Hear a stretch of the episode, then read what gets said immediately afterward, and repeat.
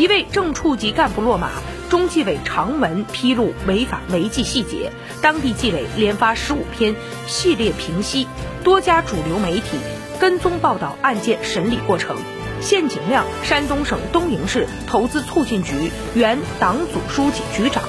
曾任东营经济技术开发区党工委副书记、调研员，东营市广饶县委副书记、县长等职务。二零一九年十二月，因涉嫌贪污受贿、滥用职权，被依法判处有期徒刑十三年，并处罚金一百万元。